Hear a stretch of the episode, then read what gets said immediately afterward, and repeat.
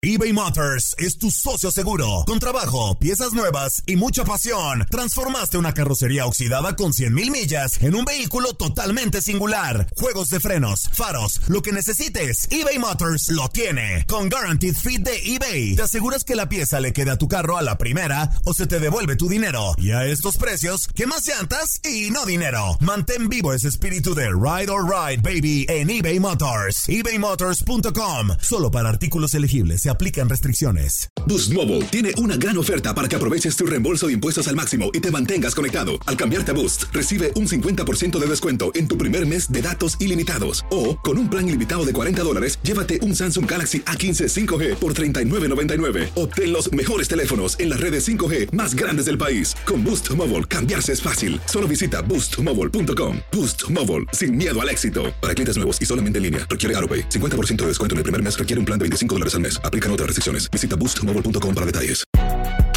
Si no sabes que el Spicy McCrispy tiene Spicy Pepper Sauce en el pan de arriba y en el pan de abajo, ¿qué sabes tú de la vida? Para, pa, pa, pa. En JCPenney tenemos infinidad de regalos para el Día de las Madres hasta el domingo. Ahorra hasta 40% en todo Liz Claiborne y vístela de pieza a cabeza con la última moda. Además, aprovecha las ofertas Yes Please, con diamantes y piedras preciosas a 25 dólares para miembros de JCPenney Rewards. ¿Aún no eres miembro? Inscríbete. Es fácil y gratis. Y regálale a mamá todo lo que se merece. JCPenney. Vale la pena. Ofertas válidas hasta el 12 de mayo en selección de estilos. Aplican otras exclusiones. Joyería se excluye de los cupones. Detalles en la tienda jcp.com.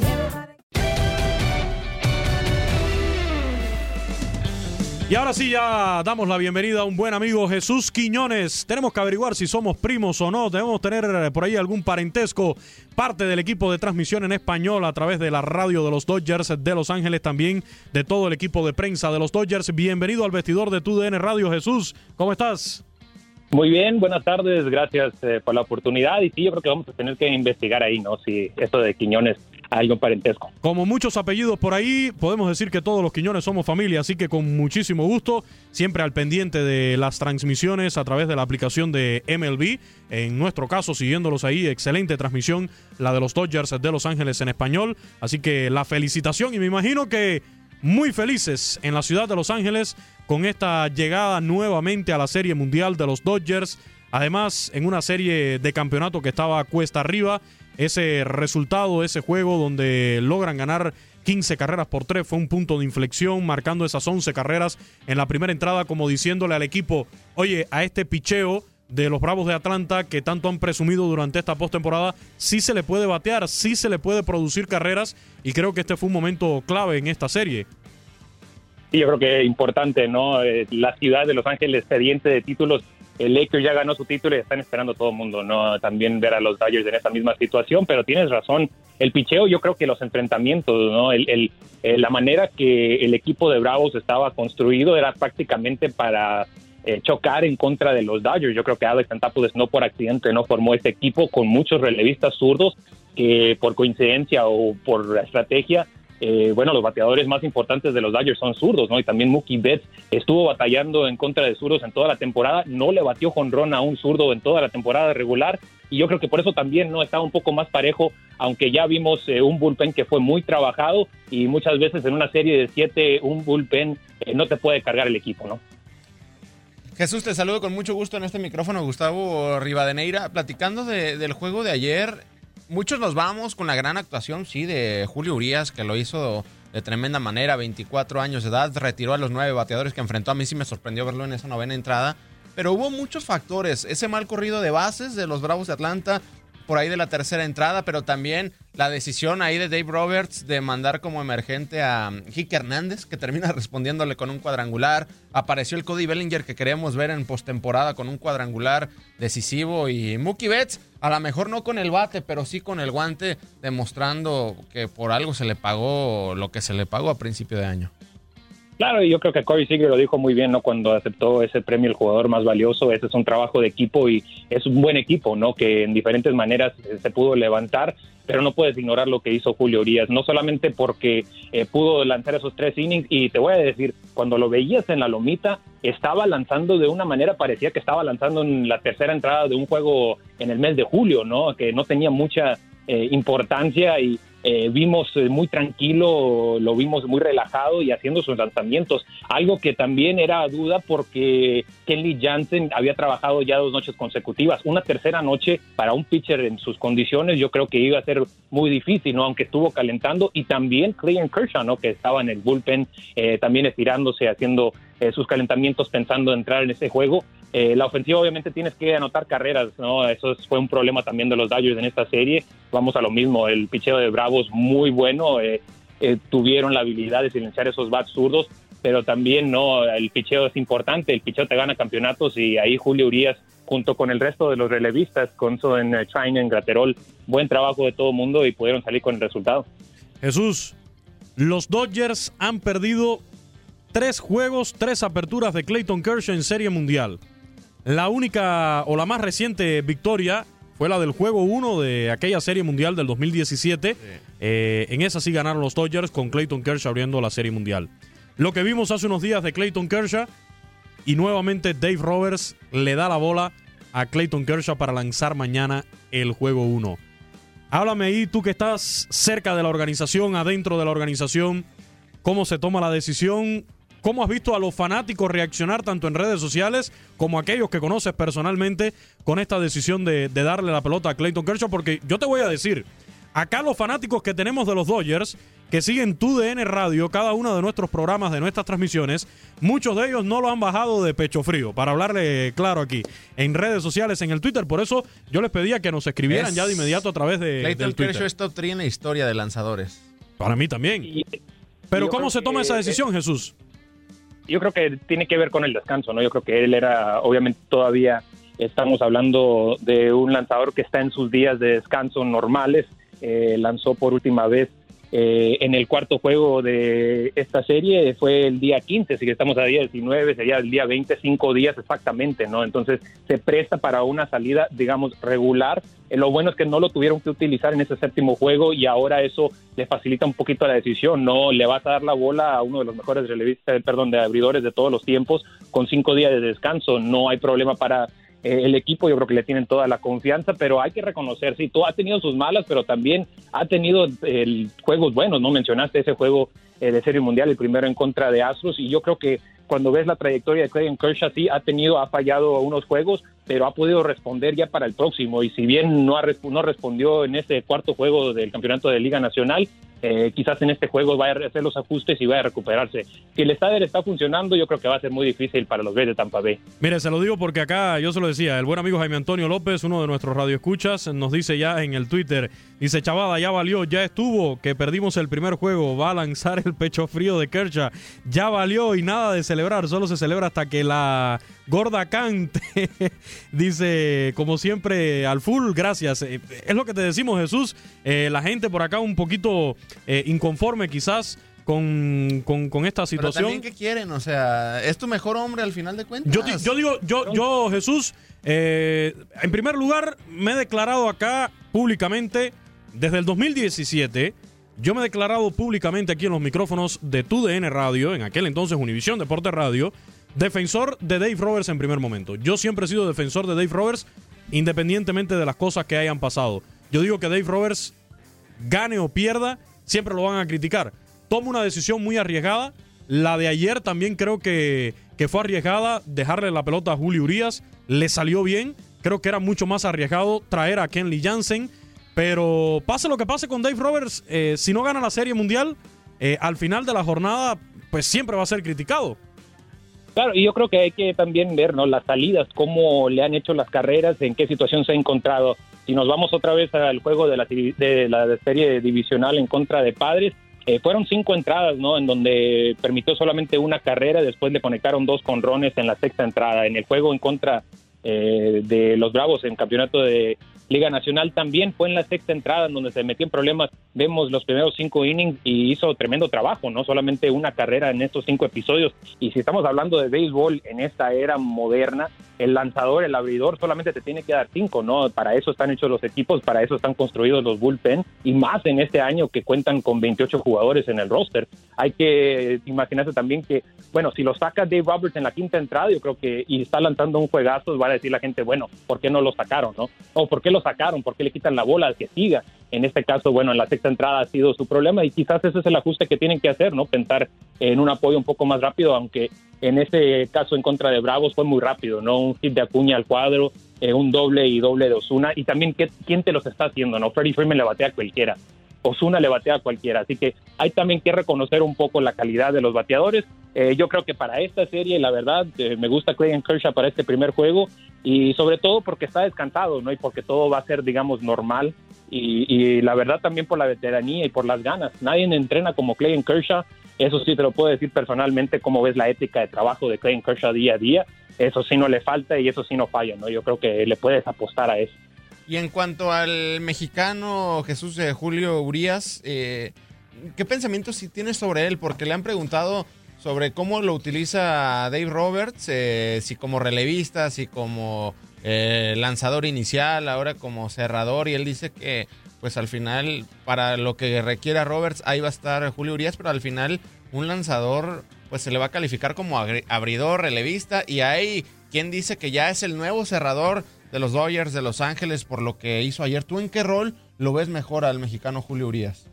Bueno, yo creo que para realmente apreciar a Julio Urias le tienes, tienes que olvidarte de todo eso de los roles. Y la verdad es que de esa manera están manejando los equipos en, este año 2020. Eh, están los mejores lanzadores lanzando las entradas más importantes. En este caso, las más importantes para los Dodgers fueron las últimas tres en ese séptimo juego y las lanzó Julio Urias y las lanzó perfectas y hay que reconocer eso. Ya no está el, rol de cerrador. Eh, Kenny Jansen estuvo lanzando en ese juego eh, de paliza durante, ¿qué fue? La quinta, sexta entrada.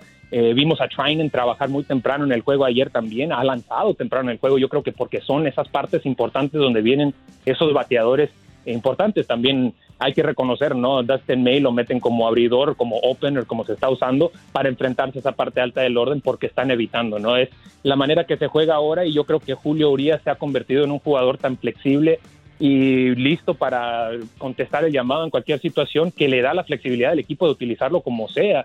Y la verdad yo creo que sí, él, él realmente cree, ¿no? En eso, él va a ser él va a estar dispuesto a lanzar en cualquier situación que le pidan y eh, en este caso yo creo que puede ser el factor eh, que hacía falta ¿no? en el 2017-2018 un lanzador que entre como abridor, como relevista largo o como cerrador eh, yo me puedo imaginar que en cualquier de esos tres roles eh, puede funcionar de la Serie Mundial. Hablando de, roles, hay que destacar también, Jesús, lo que está haciendo este muchacho Dusty May también a la disposición de Dave Roberts para cuando lo quiera usar, ya sea como opener, como lo vimos eh, también recientemente, o si viene igualmente de, relevista. Pero además de hablar de Dusty May, la situación tocarla Jesús de Kenley Jansen ¿Qué pasa con Kenley Jansen? Ya perdió toda la, confianza de Dave Roberts, del propio equipo. Eh, no es el Kenley Jansen aquel del 2017 que tanto disfrutábamos, que sabíamos que era un verdadero cerrojo allí con esos Dodgers de Los Ángeles.